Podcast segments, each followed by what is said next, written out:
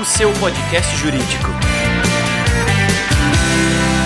Bem-vindos, paladinos do direito, bem-vindos, audazes entusiastas da inteligência jurídica. Eu sou o Thiago Facchini e no episódio de hoje do Juriscast vamos falar sobre M&A e due diligence. Antes de entrarmos nesse tema, é importante que você lembre que esse e todos os demais episódios do Juriscast estão disponíveis no Spotify, Deezer, YouTube, iTunes, SoundCloud ou onde quer que você goste de ouvir podcasts. Como de costume, para falar conosco, é importante termos um especialista. E o especialista do dia, o especialista em M&A e due diligence é Dr. Júlio Batista, advogado sócio do Guerra Batista Advogados, diplomado em Estudos de Política e Estratégia pela Associação dos Diplomados da Escola Superior de Guerra, pós-graduado em Direito Tributário pela Fundação Getúlio Vargas de São Paulo, especializado em técnicas de negociação com a metodologia de Harvard especialista e técnico em contabilidade. Ele também foi diretor da consultoria tributária da Deloitte, onde atuou por 10 anos. Esse é Júlio Batista, que eu quero dar as boas-vindas e seja muito bem-vindo ao Juriscast. Thiago, bom dia, boa tarde, boa noite a todos os ouvintes. Eu te agradeço imensamente a oportunidade de participar desse formidável programa voltado ao despertar do conhecimento e considerado como uma fonte digital de diversos temas da atualidade, que tanto enriquecem em alto nível os estudos da sua audiência, Thiago.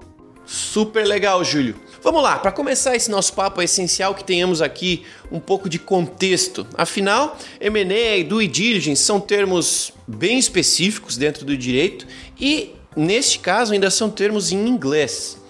Uh, coisa que eventualmente os nossos ouvintes não estejam habituados.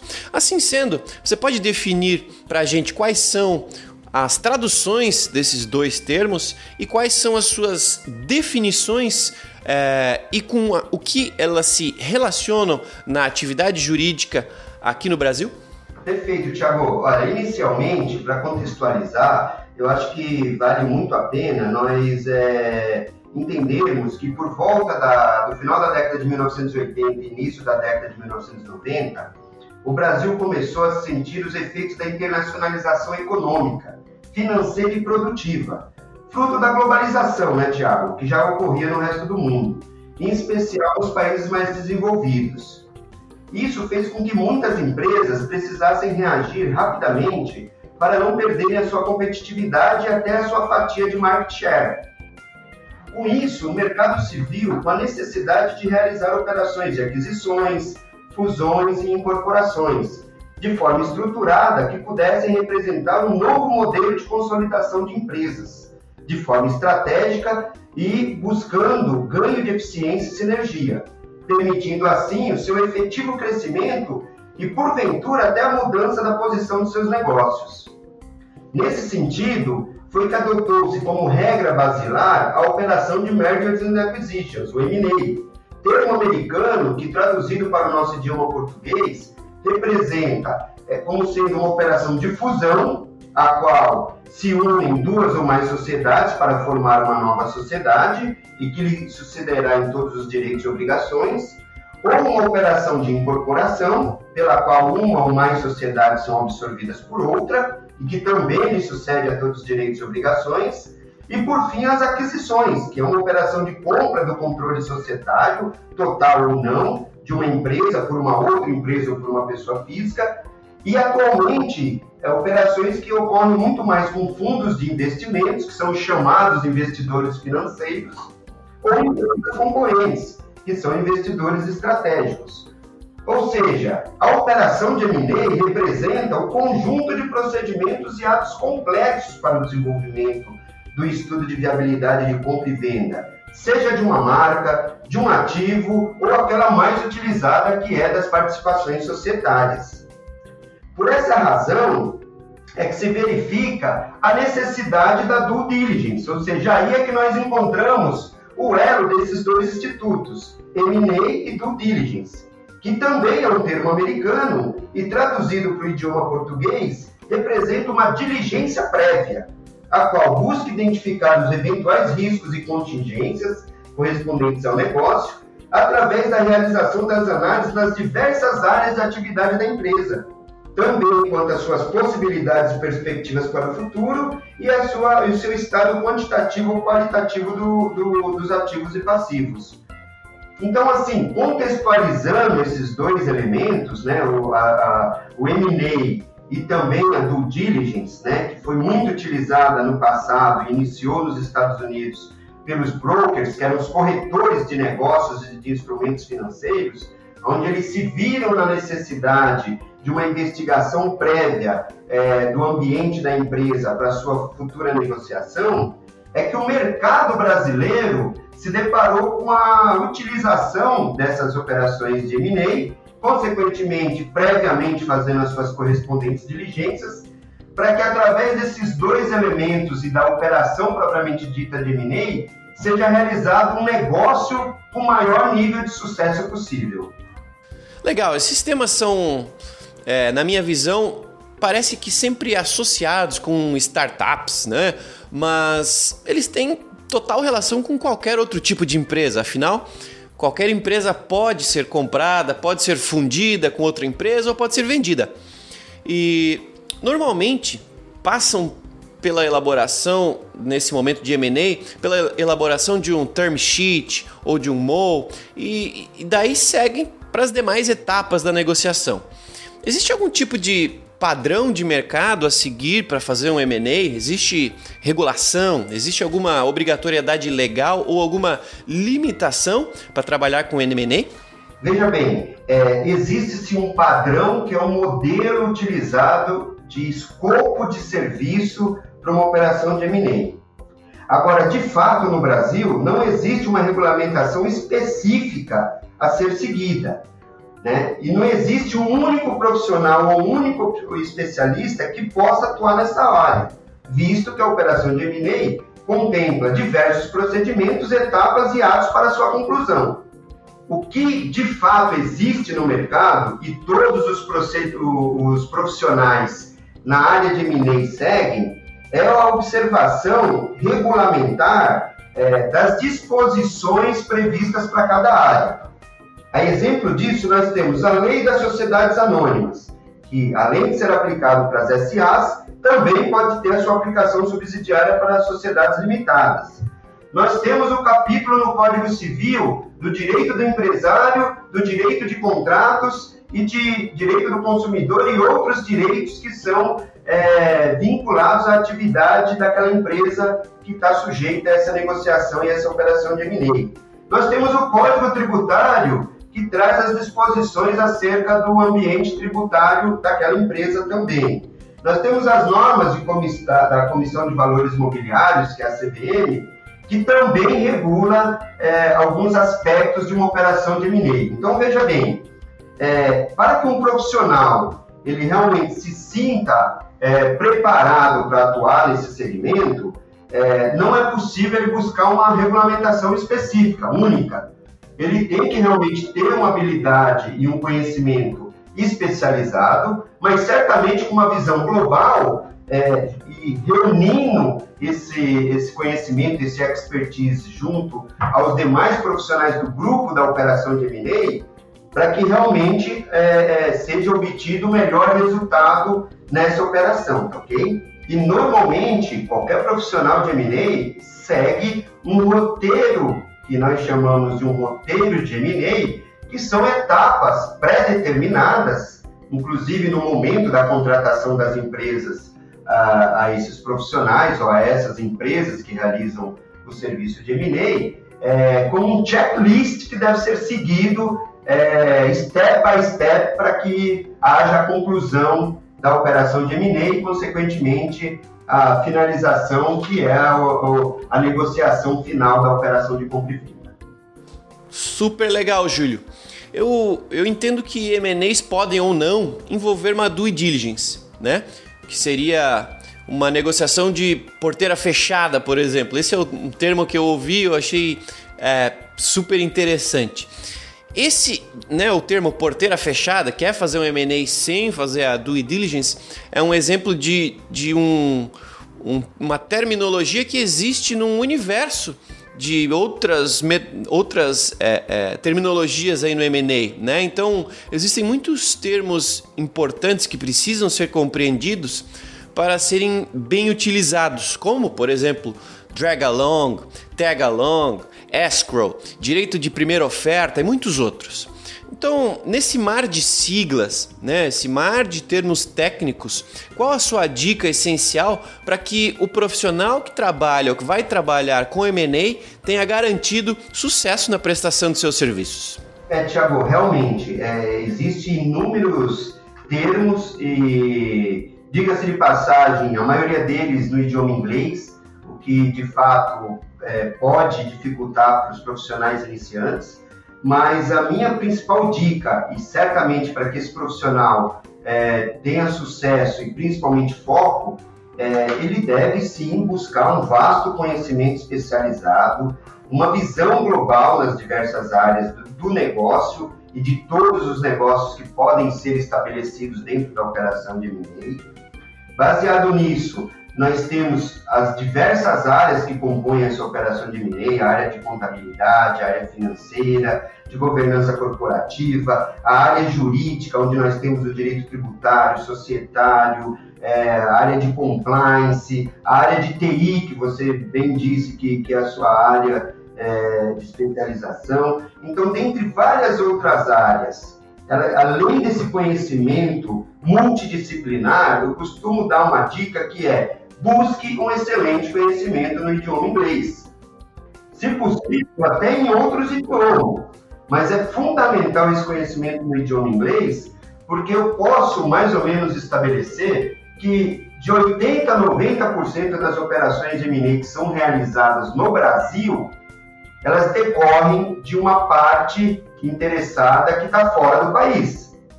Então, essas pessoas, esses investidores que estão fora do país, eles precisam buscar os profissionais especializados aqui, mas que tenham uma fluência é, efetiva no idioma inglês, além de traduzir todos esses termos para ter uma comunicação de fluência na operação. Tá?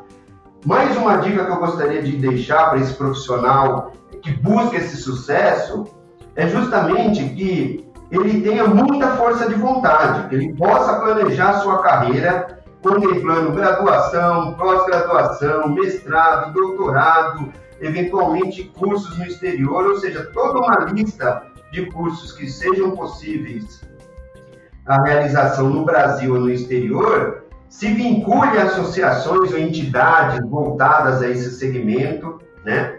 É, para que ele obtenha uma visão efetiva do que é um negócio. Esse profissional precisa entender negócio, não adianta simplesmente ele ter uma visão técnica exclusiva de uma área. Ele precisa respirar negócio.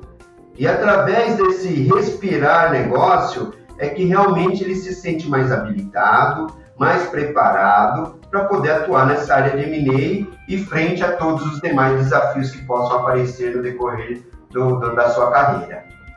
Tá aí Júlio Batista, mais de 20 anos de experiência com M&A, dando dicas gratuitamente para você que quer melhorar, evoluir a sua carreira jurídica. Ouça, aproveite e, acima de tudo, aplique.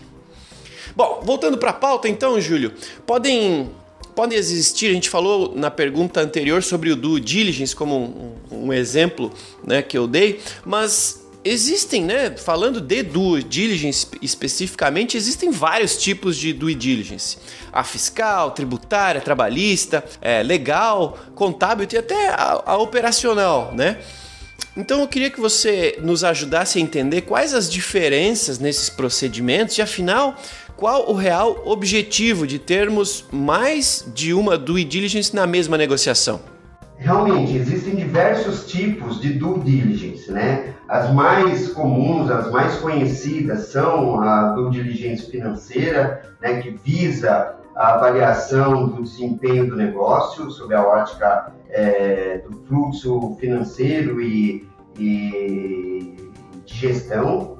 É, existe a due diligence fiscal contábil, é, de, normalmente realizado por uma auditoria. Nós temos o, a due diligence é, legal, né, que é a jurídica, que visa examinar todos os fundamentos legais e é, estruturas de contratos e de processos em todos os âmbitos e litígios pendentes daquele, daquele negócio, daquela empresa.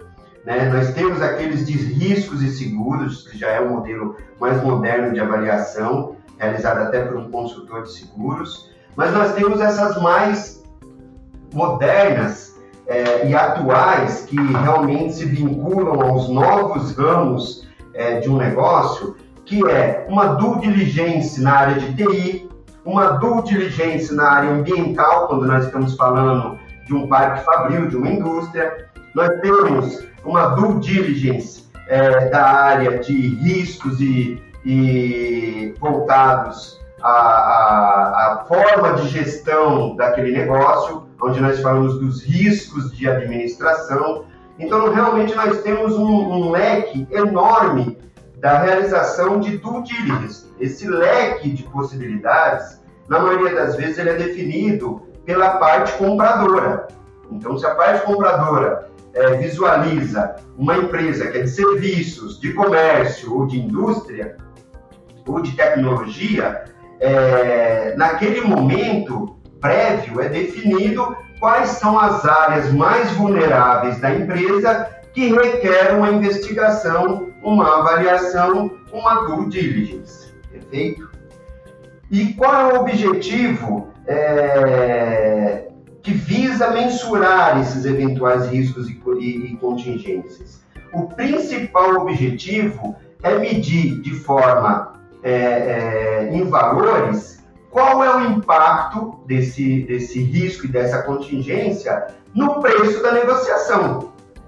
Então não se faz uma due diligence simplesmente para buscar um diagnóstico da empresa. Se busca sim valores que podem ser mensurados face a esses riscos e contingências que vão impactar diretamente o preço. Então, como que nós podemos visualizar isso de forma prática? Se uma empresa vale um determinado valor X, um exemplo hipotético 100, se nós identificarmos que tem um potencial de riscos e contingência de 30, certamente quem quer comprar não quer pagar mais 100. Né? E quem quer vender também não quer vender por 70, que seria a dedução dos 30 do 100. Mas é aí onde inicia-se, dentro da operação de M&A, a fase da negociação para chegar a um número que seja factível entre as partes. E aí, esses 30, eles podem ser pactuados como uma garantia ou como outros instrumentos, como o Screw Account, que foi citado na questão anterior, ou outros itens que podem ser utilizados para equalizar é, esses valores e, consequentemente, buscar a conclusão e o sucesso da operação. Maravilha! Quando falamos então de M&A, normalmente as pessoas, as empresas que estão participando, em especial a que está sendo comprada ou fundida, né? Esse é o momento em que o empresário, os empresários, os sócios dessa empresa realizam né, os investimentos que fizeram na empresa ao longo do tempo. Em outras palavras, na hora de fazer um M&A é a hora de um empresário, né, de um dono de uma empresa ganhar dinheiro, né? E se tratando do escritório, como que o escritório de advocacia, como que o advogado ganha dinheiro? É, ele cobra por consultoria, por processo, por um percentual da venda, valor hora, sei lá. Existe alguma prática mais comum ou uma prática padrão nesse mercado de M&A?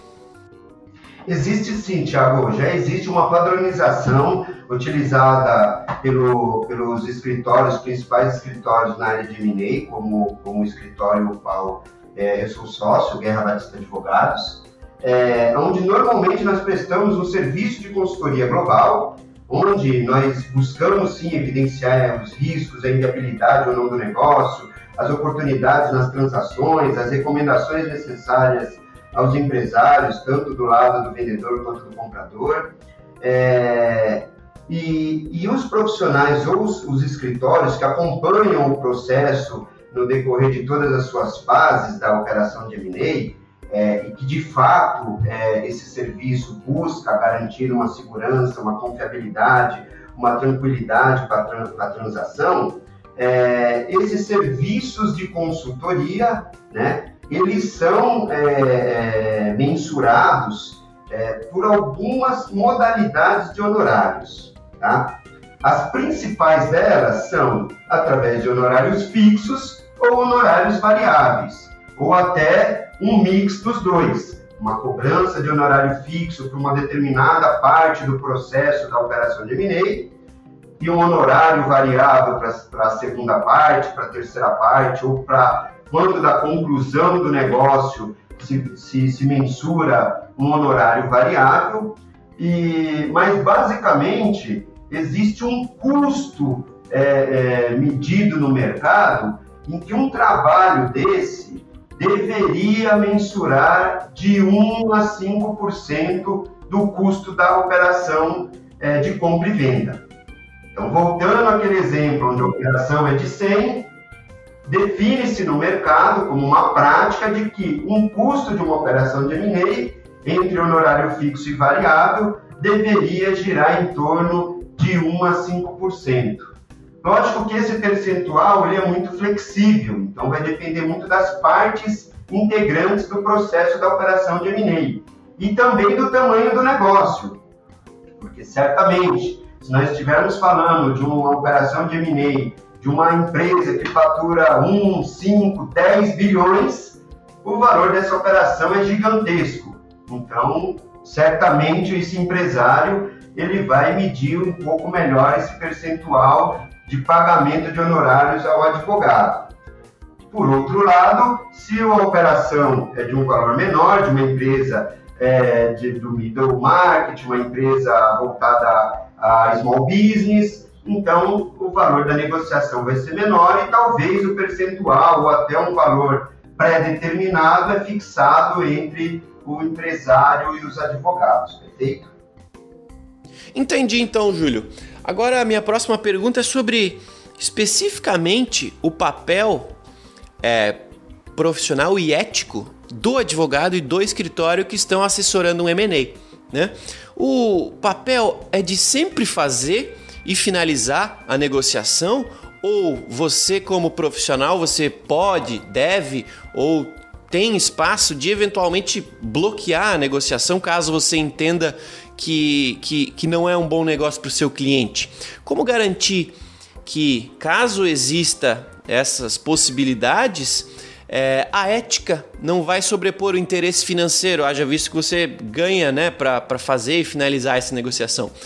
Essas responsabilidades do escritório com o contratante, como é que funciona então? Como é que você garante que a ética prevaleça? E como é que é a formalização? Tem um contrato para isso e esses termos estão nesse contrato? Como é que funciona?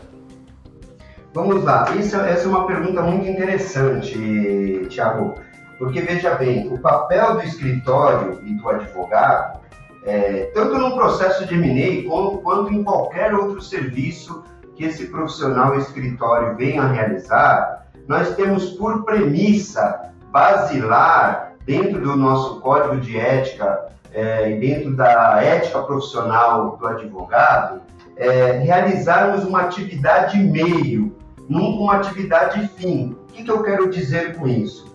Eu quero dizer que o advogado e o escritório que esteja é, assessorando esse processo de M&A, ele tem por ética e por objetivo o aconselhamento ao empresário, seja do lado do comprador ou do vendedor.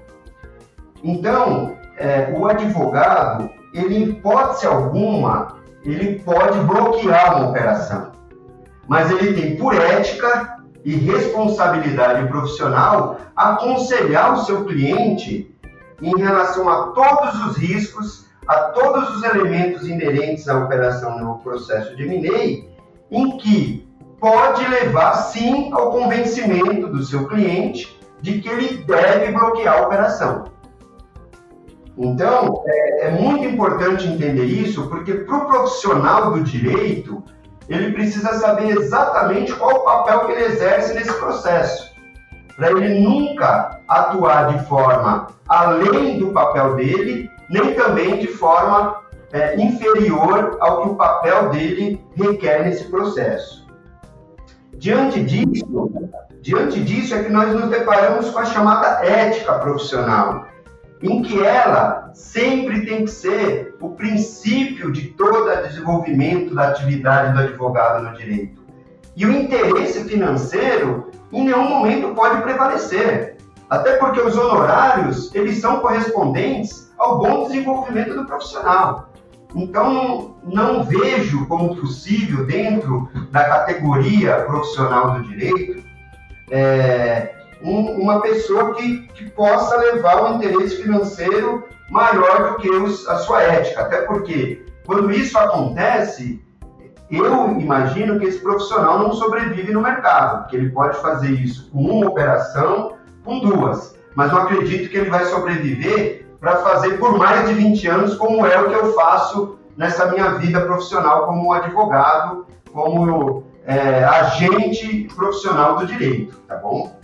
É, em relação ao segundo ponto que você trouxe, que é a responsabilidade do escritório, eu digo para você que nenhuma operação, nenhuma prestação de serviço dessa, ela é pactuada sem um instrumento contratual. Então, nesse instrumento contratual, deve conter efetivamente o escopo do trabalho que será realizado, a sua amplitude, como também a sua limitação. Então, todos esses elementos de atuação da, do trabalho do advogado na operação de M&A, ele tem que estar pormenorizado nesse contrato, aonde o empresário, ao, ao, ao assinar esse contrato, ao pactuar esse serviço com o escritório e com o advogado, ele esteja realmente seguro de toda a atuação do profissional que ele contratou. Legal, Júlio. Muito legal essa resposta. Eu tenho certeza que muita gente estava se perguntando como é que funcionava esse universo, né?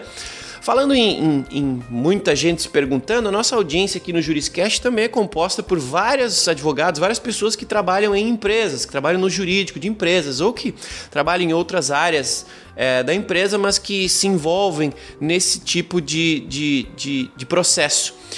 O que que, na sua visão, uma empresa, para quem está lá do outro lado agora, para quem vai passar por um processo de M&A, vai é, comprar alguma empresa, vai se fundir com uma empresa ou vai ser vendido para outra empresa, é, como que essa empresa, esse contratante, é, deve avaliar um escritório ou um profissional para ajudá-lo no M&A? Qual a sua dica de ouro para que quem vai contratar um escritório para lhe assessorar no M&A não erre nessa seleção de um real e confiável especialista em M&A e due diligence? Olha, é, é muito valioso é, é, esse profissional de uma empresa entender exatamente todo o processo de uma operação de M&A. Em prol disso, para assessorá-lo, a minha dica de ouro, Tiago, é que ele busque um escritório multidisciplinar, que apresente soluções corporativas eficientes e soluções é, é, visionárias, globais, que possa impulsionar essa operação de M&A é, de forma é, eficaz, de forma é, ágil, de forma transparente e que possa realmente suportar todas as necessidades da diretoria dessa empresa no qual ele faz parte. Né?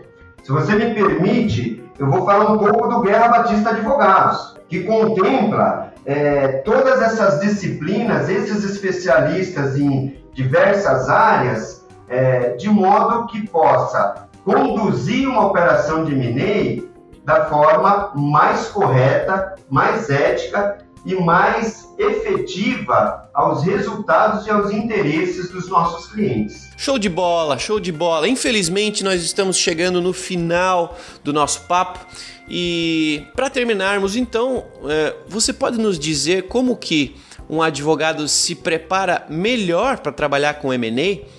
Existe, na sua visão, uma obrigatoriedade de que o advogado que vai se especializar nisso tenha trabalhado dentro de uma empresa para entender o, o, o, mundo corporativo ou não? E existe algum tipo de curso específico para quem quer se especializar em M&A? Qual é a sua sugestão?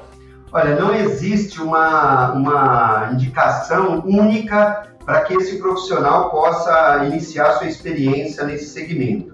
Mas a minha dica de ouro, que certamente eu não posso é, me calar, é que o profissional esteja sempre, mas sempre mesmo atualizado, que ele mantenha uma visão global de mercado, que ele tenha um background efetivo, seja numa empresa de auditoria, em escritório de advogado, ou empresa específica só de operação de M&A, mas que ele tenha sempre o contato direto, diário, com negócios, com operações, com empresas. Ele tem que ter uma visão efetiva de empresas e certamente ele vai obter um sucesso profissional efetivo. Maravilha, Júlio. Muito obrigado por ter estado aqui conosco, por ter compartilhado tanto conhecimento comigo e com nossa audiência. Foi sensacional esse nosso papo, foi esclarecedor pra caramba. Então eu quero te agradecer e lhe convidar para voltarmos a falar sobre, porque esse papo foi sensacional.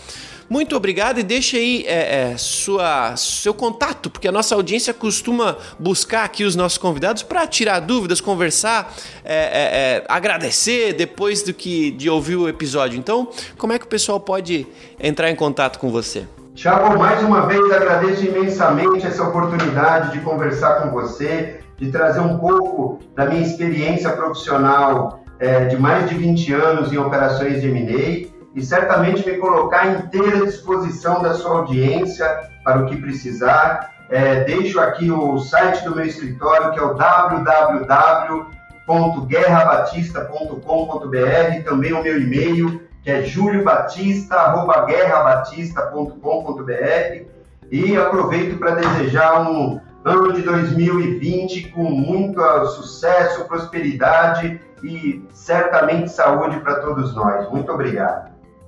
É isso aí, esse foi Júlio Batista, especialista em M&A, due diligence, com mais de 20 anos de experiência nessa temática. Só podemos então agradecê-lo. Obrigado, Júlio. Não poderia deixar de fazer um agradecimento especial também à nossa audiência e os audazes entusiastas da inteligência jurídica. Muito obrigado por terem nos acompanhado em mais um episódio do Juriscast, mais um episódio em 2020. Sensacional tê-los aqui conosco. É, peço que quem puder faça aí sua avaliação, deixe as estrelinhas aí no nosso nesse episódio, deixe seus comentários nesse episódio, façam suas dúvidas, perguntas, envie para a gente porque com as suas é, colaborações esses episódios aqui ficam ainda mais relevantes e interessantes para todos nós. Foi um prazer tê-los conosco, comigo, até o final desse episódio. Nos vemos no próximo episódio do Juriscast, o seu podcast jurídico. Até mais, tchau! Você ouviu o Juriscast, produção e oferecimento da ProJuris, líder no desenvolvimento de software jurídico para departamentos jurídicos de grandes empresas e escritórios de advocacia. Conheça mais em projuris.com.br.